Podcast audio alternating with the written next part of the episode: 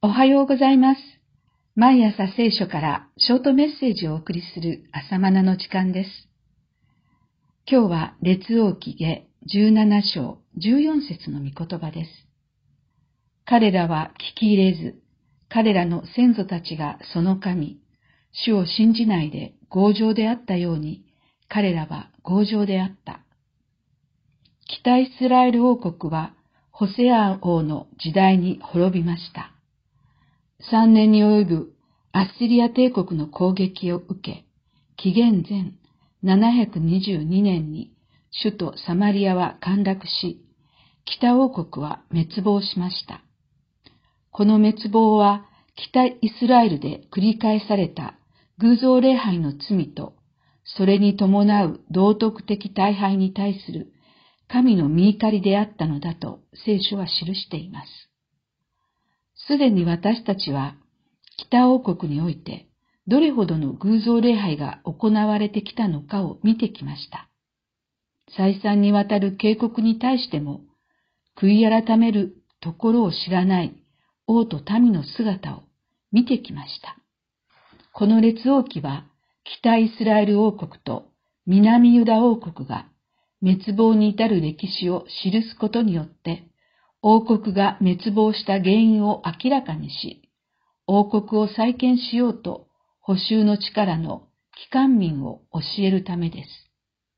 では、列王記が教える王国滅亡の原因とは何でしょうか？それは第一に偶像礼拝です。誠の神以外を礼拝することが偶像礼拝です。神の御心を無視して自分勝手に自分の都合の良いように拝むことが偶像礼拝です。偶像礼拝者の特徴は、丸一、自分中心であり、丸二、肉体中心です。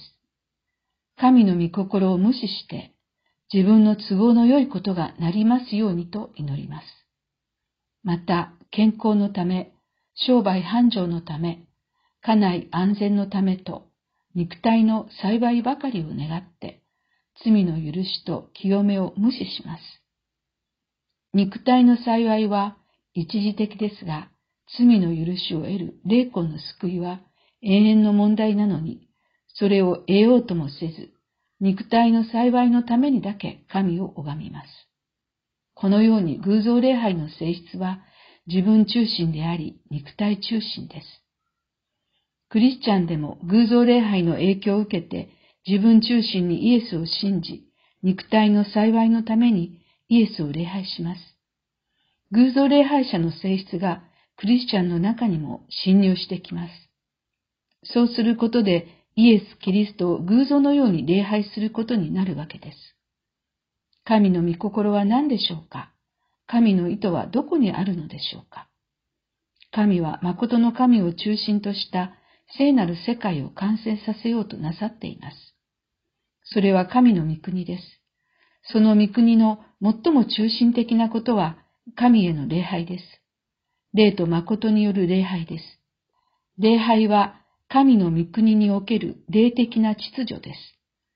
作られたものが作ってくださったお方を礼拝する。これが秩序の基本です。これを揺るがすものが偶像礼拝です。だから神は偶像礼拝を厳しく戒めます。そしてイスラエルの民族の歴史を用いて、礼拝についての教えと教訓を残されました。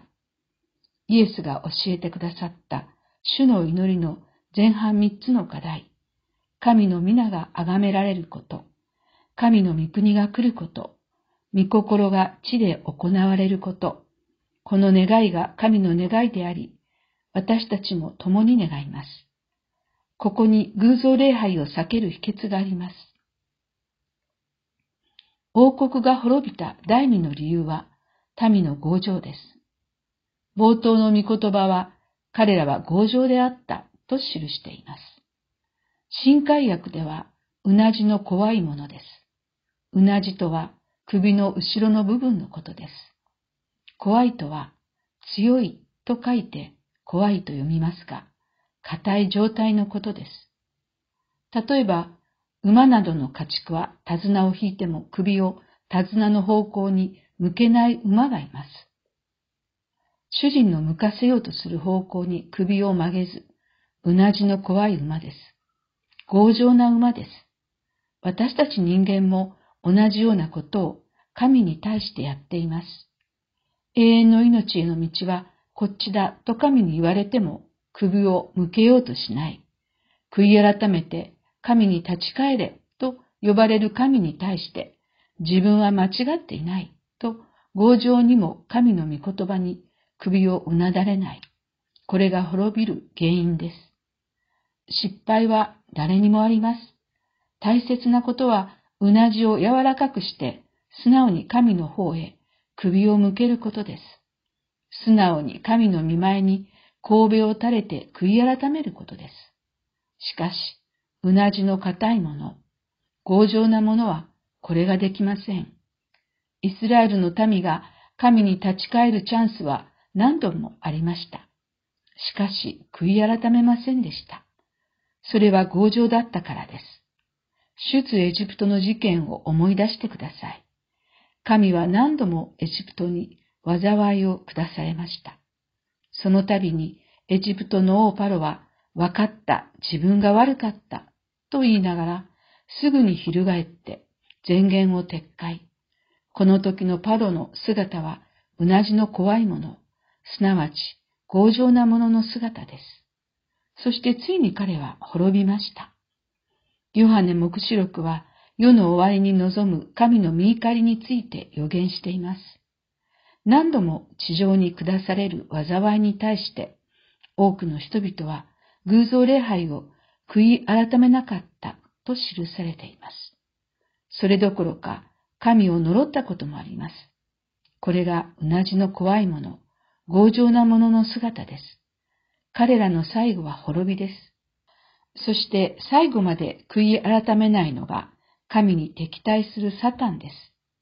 まさに強情はサタンの性質です。偶像礼拝者は神ならぬ神を拝みながら、その背後の主であるサタンを礼拝しています。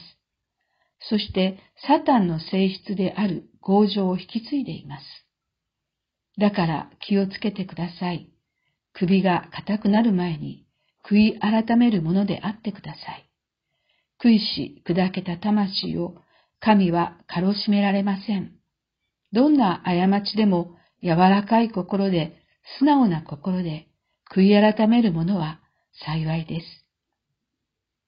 今日はこれで以上です。それではまた明日お会いいたしましょう。